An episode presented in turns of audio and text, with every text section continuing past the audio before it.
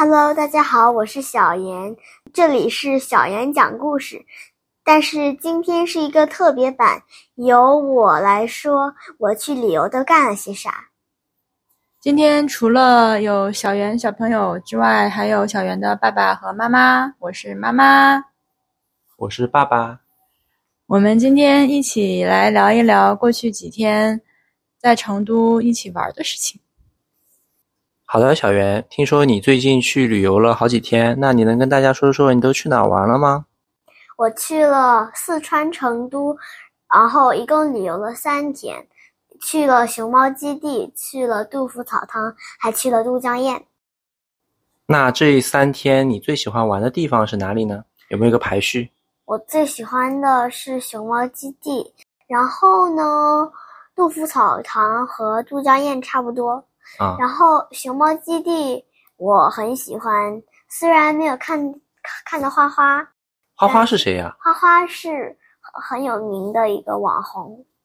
那你能给我们介绍一下吗？它为什么有名啊？我好像不太知道呀。它非常有名。首先，花花是一只熊猫。哦，好的。而且是一只大熊猫。世界上有两种熊猫。它们的伪名都是熊猫，一个叫大熊猫，一个叫小熊猫。所以小熊猫就是大熊猫小的时候小宝宝的样子。不是，小熊猫其实是另一种，就完全另一种熊猫。其实有有很多人都会被它们的名字的就误导了，就觉得小熊猫是大熊猫的宝宝，但是其实不是的。如果你单看颜色就能知道。大熊猫的宝宝是粉色的，但但是小小熊猫其实它是棕棕的，是一种棕红色。哦，你这么说，我想起来了，好像小熊猫它的英文叫 red panda，是不是？对，就它有棕红色，就那个红的意思。对，嗯，大熊猫呢？大熊猫它的宝宝是粉色的，就是一开始出生的时候是粉色的，然后就渐渐变成黑白黑白，而且一开始就是小熊猫就很小。嗯，这个知识还挺有趣的。那你可以继续给我们介绍一下花花吗？刚才你说你没有看到花花，花花是什么样的一个熊猫？花花是一个非常可爱的熊猫，我在视频里看到过，它整个身体非常可爱，因为它长得像一个粽子一样，是三角的，所以大家都很想去。嗯，那为什么你这次去没有去看花花呢？因为我们觉得队太长了，所以就懒得去了，因为队太长了，就就。而且花花花一个就去了，你排了两个小时的队，就只能看三分钟。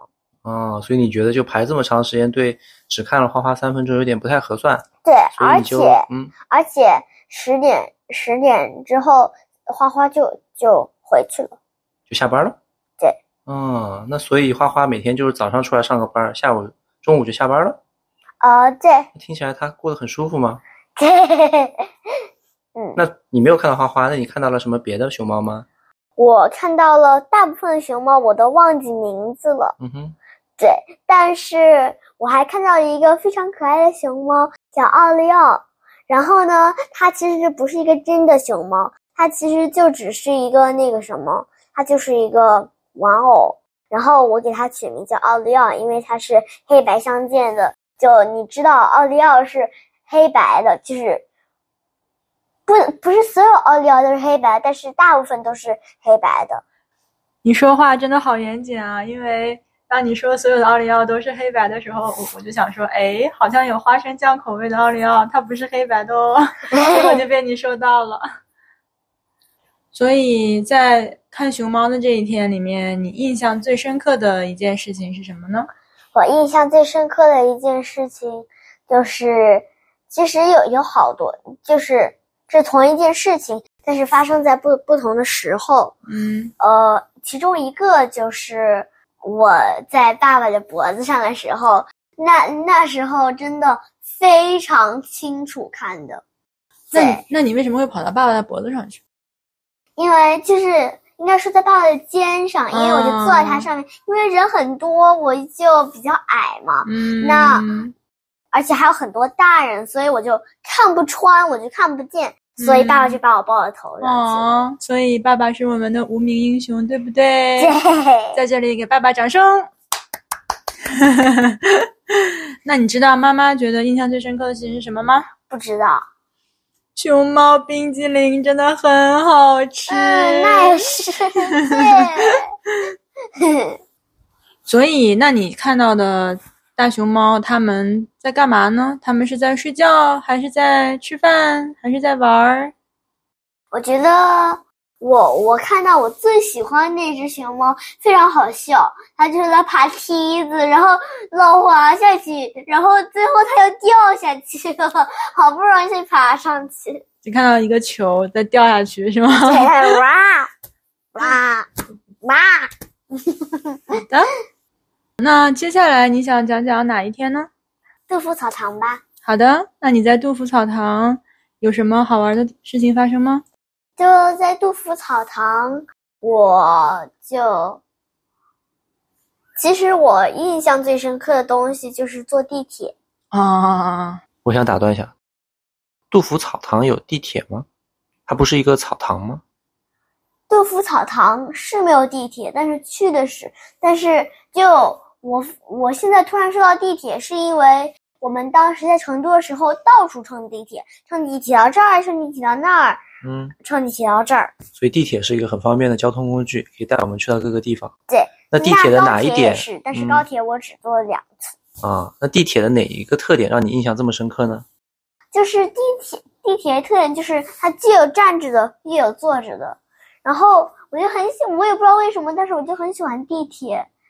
哎，我也不知道为啥。你是喜欢站着去够那个把手，看你能不能够到？希望你自己再长高一点点就可以碰到了吗？对。都是，而且我也很喜欢坐着跟跟爷爷奶奶他们一起聊天。嗯，好的，那我们今天讲讲杜甫草堂是个什么地方呢？是杜甫住的地方。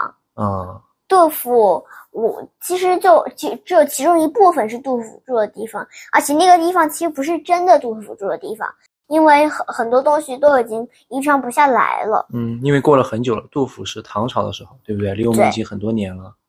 那他当时住的房子现在都已经不存在了，是不是？对，但是这还留下了一些，就是很就像化石一样化。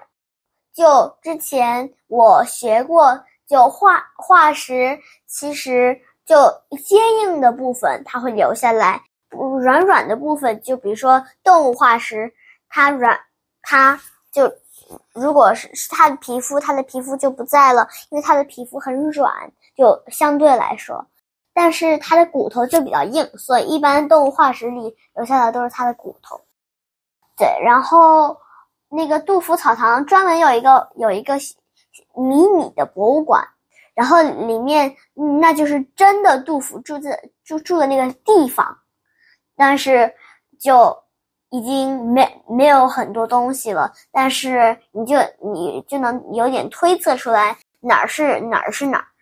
就是从他的以前的遗迹可以推测出来，以前杜甫住的屋子大概是什么样子的。对，啊，而且我刚才说的那个假的杜甫住的屋子，其实就是他他们他们看着那块地推测出来的。嗯，而且边上还有各种展品，然后它就有一个，比如说有一个碗，这个碗一半是绿色的，那一部分是他找不到的，所以他就他他就做出来的。就是那个碗是出土的一个文物，但是他发现他只找到了半个碗。对。但是他为了让我们知道那个碗是什么样，他就用其他的材料，绿色材料，把剩下半个给补全了。对，或者呢，有有可能他就他就用了什么粘粘土，嗯，然后他就把它放上去，然后把那个粘土用这种方式来告诉我们，这里是他补上去的。对。一开始我不知道，我以为哇，这一部分是这个颜色，这一部分是绿色，好奇怪。对，那你去啊，看到那个根据古迹复原的那个杜甫草堂，它有几间屋子，你还记得吗？每间都是做什么的？它有好几间屋子，就是我们看到那个杜甫草堂，就是假的那个。嗯，我记得有个书房，还有就是一个一个。其实有三个书房，因为有四个桌子，两个桌子是一个房间，我记得，然后还有两个桌子，就是就是两个桌子，我也不知道在干嘛的，也没写。然后呢，接着就是书房是在最这边，就是在最左边。我们进去是从左边开始的，从左往右，然后左边，然后然后呢是要么是应该是一间睡觉的房间，那个睡觉房间比较小。然后后来我们发现有两间睡觉的房间，然后我就发现，然后后来就说哦，所以第一间这个睡觉的房间是他杜杜甫他小小朋友的，第二间睡觉房间是杜甫的。那么那个睡觉房间之后呢？我们就走在走廊里嘛，那个睡觉房间之后就是一个一个客厅，然后又是一个睡觉的房间，然后是个厨房，然后厨房里有一个灶，然后那个灶是应该我觉得应该是古代的那种灶，不是现在现代的那种灶。对，那个灶是放在下面烧柴火，然后上面有个大锅。对，不是像现在我们用的是液化气的那种。对，然后呢，接着就是一个我也不知道是啥的房间，那就是第三个桌子，不是有走走廊里先有一个桌子，然后书房里又有两个桌子，他他们俩是是在同一个就地方里的。然后呢，接着在最后面又有一个桌子，我觉得那些桌子就是来记录这几名和后最后面。嗯，对，或者有可能。是给小朋友换尿布的地方，那可能你说是杜甫家厕所吧？不知道，但是我就根本就没看到杜甫家的厕所，根本就没有一个厕所那种东西，或者他们可能就在外面上厕所。我觉得你说有道理啊，古代有可能就是在外面有个厕所，他家不是有个很大的院子吗？对。嗯，小袁小朋友当时问的是：难道厨房边上的那个房间是厕所吗？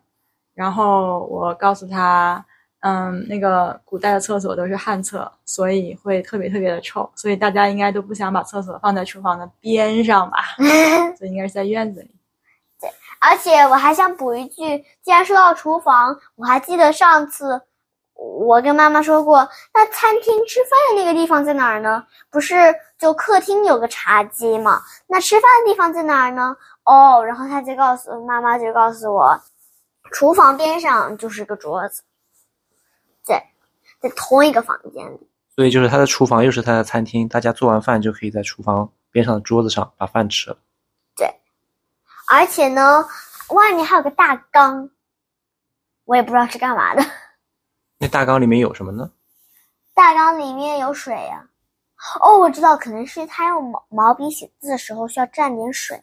我家洗砚池头树，朵朵花开淡墨痕。对。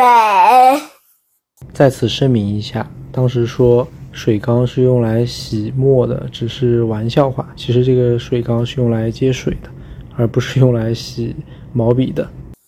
OK，那而且我现在就能想起，就我现在就能想，就能想，就杜甫是怎么住的，因为看了所有这些房间里。我就能在脑子里 picture 出来。OK，那我们过了这一天，我接下来我们还去了哪里玩呢？接下来呢，我们去了最后一天去是去了都江堰，又坐地铁，又坐又坐高铁，又坐地铁，又坐高铁，又坐地铁，等等，在那之前，你不想聊一聊我们在成博排的队吗？哦，在成都博物馆嘛。在成都博物馆排了真的好长一段队，但是那一段队最好的部分就是你一直在走，嗯，就是不是停顿就半个小时那种队。那你来描述一下这个队有多长呗？就那个队真的非常长，所以那个队首先首先他是从博物馆门前开始的，嗯，然后他他先走，然后再转。然后再走，反正他就是还还拐了好几个弯呢。OK，就那我来说一下吧。这个城博的队，他是首先在城博前面打了三个来回，嗯，然后绕着城博转了一整圈，对，对不对？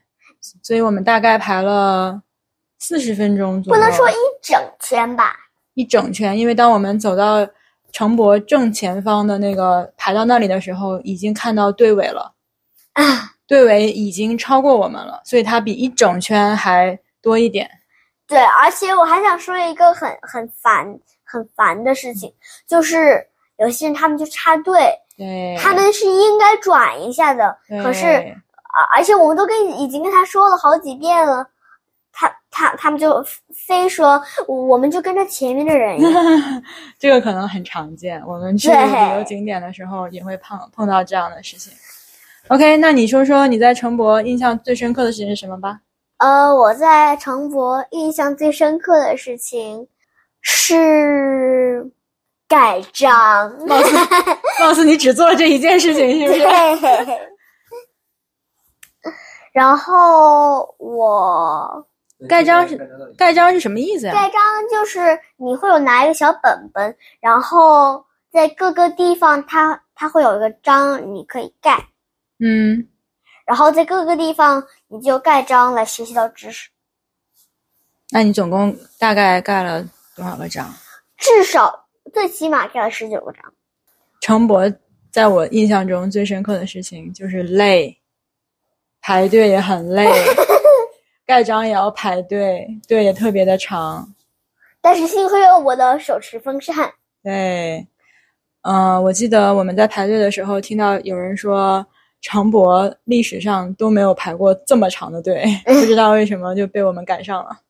因为那天有特展，那天有个特展，然后大家都想去看，而且那是第一天的特展。对，因为那天刚好是特展第一天，同时呢，那天早上因为有一个开幕的活动，所以到了下午一点才开门，就导致把整天的人全部压缩到下午半天了。对，要要不然上午也可以，下午也可以。对了，我还要告诉你一个非常好玩的事儿，就是其实第一天、第二天、第三天，我真的非常喜欢吃必胜客，所以每天至少吃一顿必胜客。好的，先抛开必胜客，我们回到陈博。那你刚刚说到特展，你知道特展讲的是啥吗？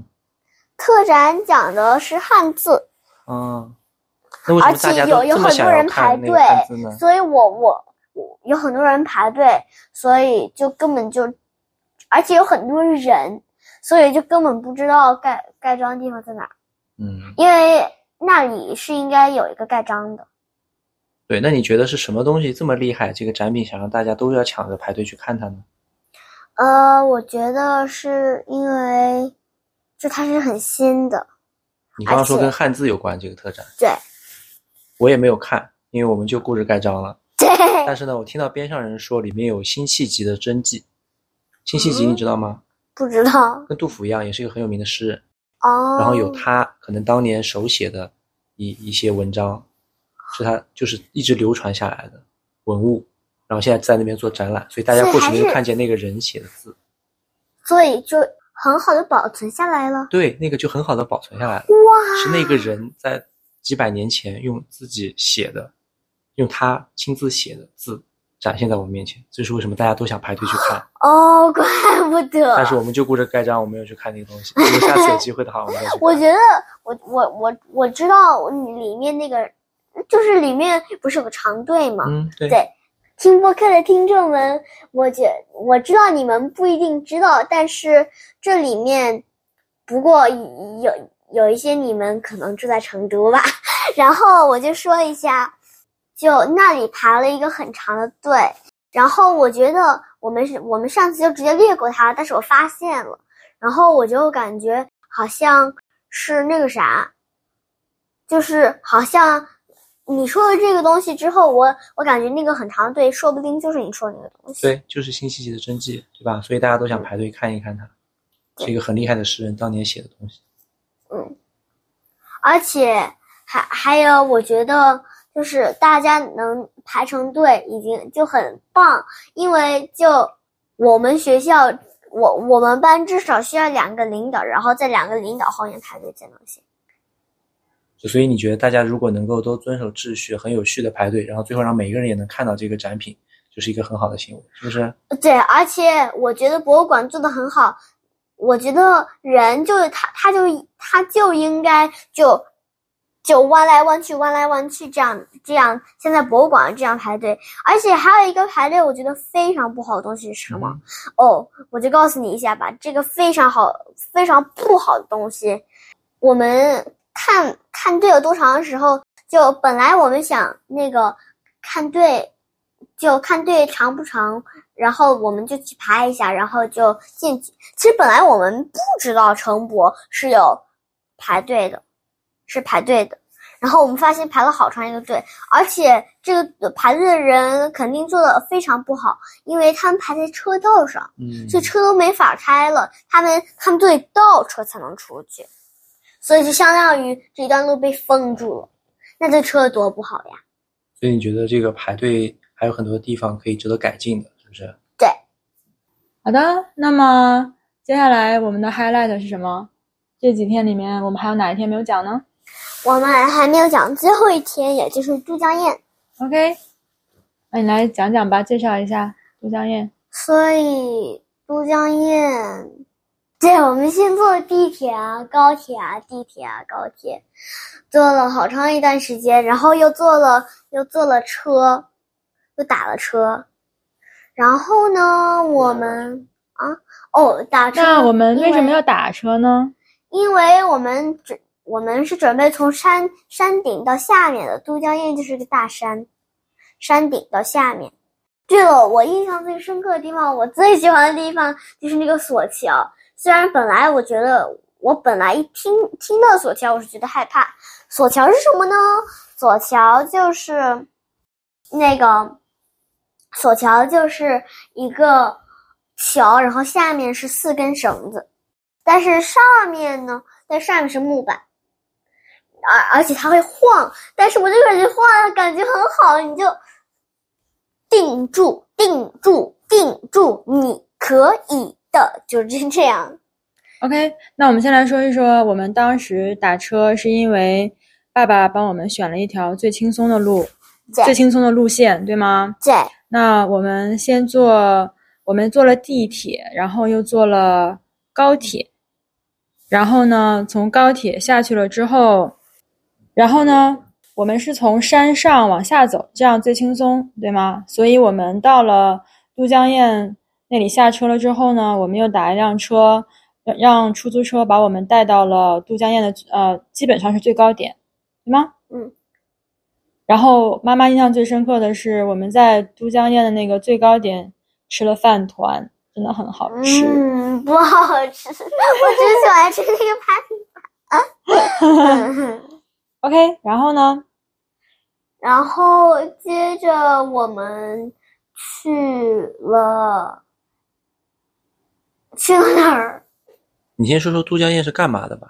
都江堰就是一个一个堤坝，嗯，但是它它很厉害，因为就就用用这些地方，宝瓶口啊，什么鱼嘴呀，鱼嘴啊，对，就这些东西把水就会灌溉灌溉到农田，但是同时也不会发洪水。我觉得这一点就做得很好。而且更厉害的是，这个是两千多年前，在没有任何利用到现在的科技的情况下，他们做成这个事情。而且现在还可以用，对，而且现在还在用，这个说明更加说明这个设计的巧妙，是不是？对，嗯，而且现在还可以用，就说明这个做多江任这个人是一个皇帝和一个儿子，我也皇帝和一个太子，我也忘记他俩名字了。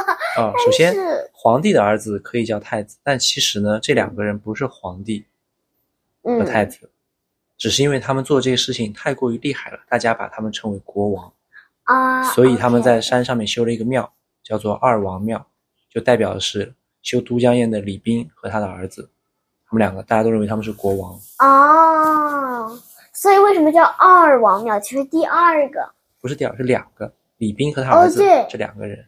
二王哦，对，我懂了。修都江堰这个人叫李冰，他当年是，嗯，他不是皇帝，但他是一个官儿，是派在都江堰这个地方当官儿的。然后他就觉得，哎呀，这边这条大江在这里时不时的发洪水，对人民的生活太不好了。他说，我要想一个办法，造一个这样合适的堤坝，然后让大家免受洪水的困扰。同时，我们也不能把水都搞没了，这样就不能灌溉农田了。那大家对，没有东西种，那就没有东西吃了呀，过不上好的生活了。对，对就是为什么说都江堰很厉害的地方。嗯，那是不是都江堰的那个江，后来人们就连着那条江，后来人们称为长江。对，都江堰在长江的上游，它叫它叫岷江，然后一直往下游，一直往下游，最后就是长江，最后流到大海里。哦，OK，因为成都是比较靠就西边的嘛。对，成都在中国的西边，然后中国的海在中国的东边，所以所有的江都是从西往东流，最后汇入大海。嗯，对，确实。那对于都江堰，你还有什么印象深刻的东西吗？哦，我印象深刻的东西其实就是索桥，啊因为索桥我真的非常喜欢。那个索桥叫做安澜索桥，啊，也叫夫妻桥。当年是有一对夫妻看到桥两边的呃老百姓过这个河很困难，所以他们修了这座桥。啊，那我那当时那个索桥上有木板吗？当时我觉得可能是没有木板，啊那怎么走过去？那那你得是一个小丑才能走过去啊！小丑为什么可以走过去？就是那种在马戏团 练过的那种人，他就可以走呀。啊、就是他平衡性很好。对没办法呀，当时条件很艰苦，所以你也许就可以抓着铁边上的铁链慢慢走呗，尽量让自己不要掉下去。那真的很难呀！但是现在看到这个，就铺上木板，这样更更轻松一点。更安全一点，是不是？嗯，对，要不然我也不敢走。嗯，我还记得在都江堰快我们快从正门口出来的时候，我们还看到一个龙在喷水。对，然后我摸了好几次，真的感觉非常好，嗯，那个水有什么特别的吗？没有啥特别的，就喷出来。但但是就就像他撒尿一样，有一个有一有一本书里就就说有一个撒尿比赛，然后就都是男的嘛，然后然后看看谁撒尿撒的长。你确定这是可以播的吗？可以，我觉得这是可以剪掉的部分了。不是。那说完了我们在成都玩的东西，我们来讲一讲在成都吃的吧。等一等，我们其实还有一件事情呀。就是去看了川剧，然后我其实还本来在练川剧，然后但是枕头掉下去了，所以我没法练了。但是我觉得在姥姥家还可以继续练吧。那你要不要描述一下我们去看那川剧表演是在怎么样的一个环境里面？是在一个你还记得那个地方的名字吗？呃不记得了它叫盖碗梨园。啊。那走进去以后是一个怎么样的环境呢？座位是怎么样的？就座位是一桌一桌的，然后里面有茶嘛。嗯，所以它是叫盖碗嘛，就是把碗盖住，是不是？对，而且呢，相当我最喜于是一欢的地方。个茶馆。对，而且我最喜欢的地方就是我们可以穿衣服的地方。就而且我还弹了个琴，哒哒哒哒哒，就感觉真的非常好。而且我感觉我真的会弹那个琴，那个就是在我们开始看表演之前，我们去边上他们的后台试了一下给我们用的戏服，对对对，而且穿上那个戏服体验一下是怎么样的感觉。对，而且我觉得我穿那个蓝色的衣服非常合身。对那我们要不要来讲一讲表演有什么节目？你还记得哪些节目是你印象最深刻的？一个一个说。我印象自己其中一个非常深刻的就是，就是一个人，然后他他他躺着，嗯然后脚可以顶起好多东西，可以顶起一个桌子，而且还可以顶起一个那个，就而且他还可以顶起一个桶大缸，大纲。对了，现在我先告告诉这些听众朋友们，就我其实就这一个播客是比较长的，就告诉你们一下。我印象最深刻的不是川剧变脸，而是那个顶大纲的，因为那个做杂技表演顶大纲的演员，他就在我的正前方，我们之间大概可能也就两米的距离。每次那个人把脚一顶起来，然后那个缸在空中的时候，我就很害怕，我觉得他会砸到我，压力非常的大。我我其实印象最深刻的也是那个，但是我还有一个印象比较深刻的就是变脸，还有变变变，他每次一变就会发生什么事儿？每次一变他就会换个脸。啊，换个脸对，那是怎么做到的？我觉得应该是他有个面具，呃，然后面具，呃，面具上面又有一层面具，所以他就把上面那层面具拽拽掉就好了。嗯，变脸那个表演上面还有一个人会喷火，对，他说然后因为我们坐在第一排，所以他每次喷火的时候都能感受到那个火那个热量。对，而且非常热。对，我还记得一个节目，就是那个叫什么？哦，那个手指舞，啊，手指舞对吧？对啊，而且而且我我都会狗了，狗应该是狗狗是怎么弄来着？你还记得吗？我不记得。所以手指舞就是一个人拿着一块白色的屏风，然后灯打在那个屏风我觉得应该上，是这样的。然后呢就可以通过影子来看到手指的影子投在屏幕上，看到各种动物，对不对？好了，接下来我们可以讲讲吃的了吧？在成都，你最有印象深刻的食物是什么？Pizza Hut，如果你听不懂的话，那就叫必胜客，知道了吗？在成都这么多天都在吃必胜客，是不是有点冤啊？都没有吃到什么成都特色的小吃。一点都不冤，因为我吃不了辣的。喂喂喂！成都特色的全都是辣的，对于我们来说根本就啥都吃不了。对呀，因为我一点辣都吃不了，我的声音是不是有点奇怪？我赶紧调一下。现在好了吗？嗯，对啊。然后最后一天我去吃了一串儿烤鱿鱼，我当时跟那个人说不要给我放辣，然后他很很 认真的同意了，并且我重复了两遍，然后跟他确认了，他也同意了。